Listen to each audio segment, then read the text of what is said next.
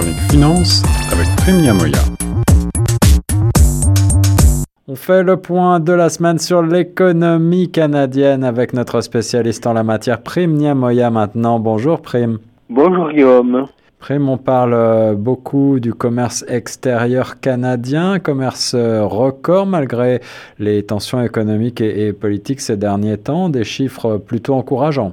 Ah, plutôt, le Canada est un modèle. En matière de commerce extérieur, je crois que c'est vraiment très brillant. Alors, il y a eu, euh, on, s'en rappelle, évidemment des tensions euh, euh, économiques, je le disais, géopolitiques aussi avec la guerre en Ukraine, tensions sur les chaînes d'approvisionnement aussi, mais les chiffres qui ont été publiés récemment, notamment par Statistique Canada, sont, sont très bons.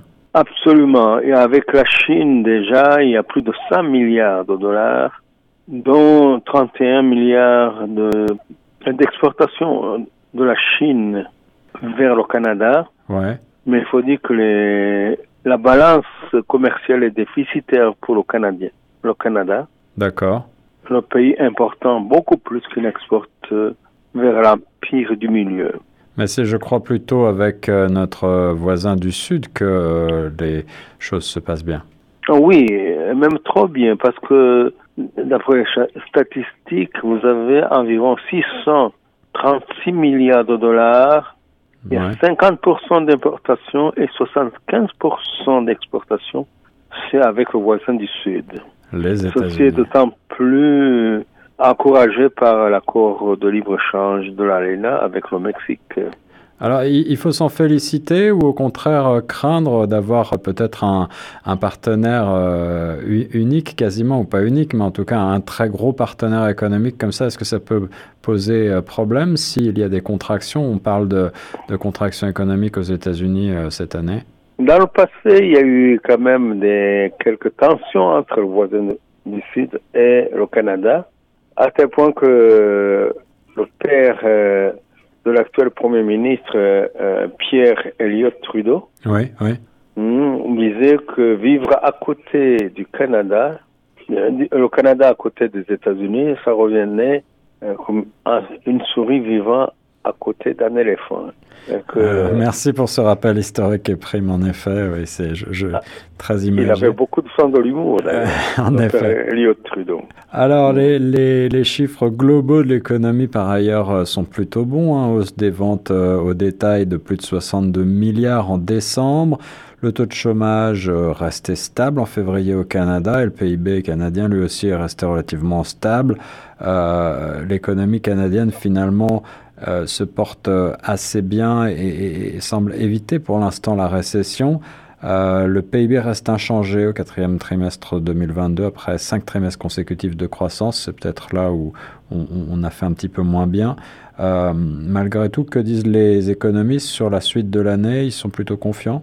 Ben oui, je pense que le, Canada reste globalement légèrement déficit, un, un, excédent avec le reste du monde.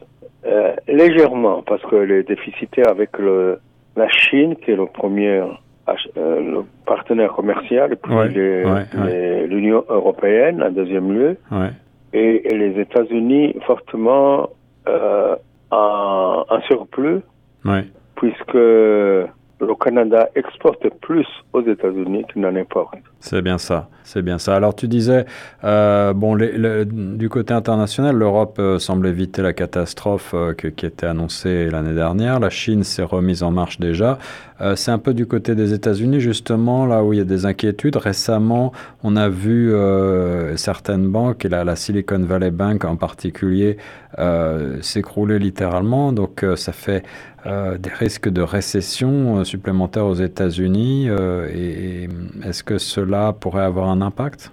Je ne pense pas parce que quand on considère le, système financier canadien, il est généralement reconnu dans le monde, dans les G7 comme étant le plus régulé. Donc les soubresauts aux États-Unis ne vont pas avoir beaucoup d'impact sur le secteur financier canadien. Alors c'est ça, malgré cette faillite de la Silicon Valley Bank, euh, les conséquences sur euh, les, banques canadiennes ne devraient pas être dramatique, voire même certains analystes le pensent, elle pourrait avoir des conséquences presque bénéfiques parce que certains clients seraient encouragés à, entre guillemets, réinvestir dans le système bancaire canadien. Oui, on constate d'ailleurs qu'il y a beaucoup d'investissements étrangers au Canada sur les dernières années, puisque le Canada est une destination optimale pour les investissements qui garantissent une forte rentabilité. Et donc, c'est un, rêve pour les économistes de ben pouvoir traiter le cas canadien. Eh bien voilà, des bonnes paroles, mon cher Prime, euh, qui euh, font état de la situation économique actuelle, macroéconomique du pays, euh, des résultats plutôt encourageants. On va continuer à suivre l'évolution évidemment du marché avec toi au long de l'année. Merci beaucoup, Prime. Je t'en prie, Guillaume. À très bientôt.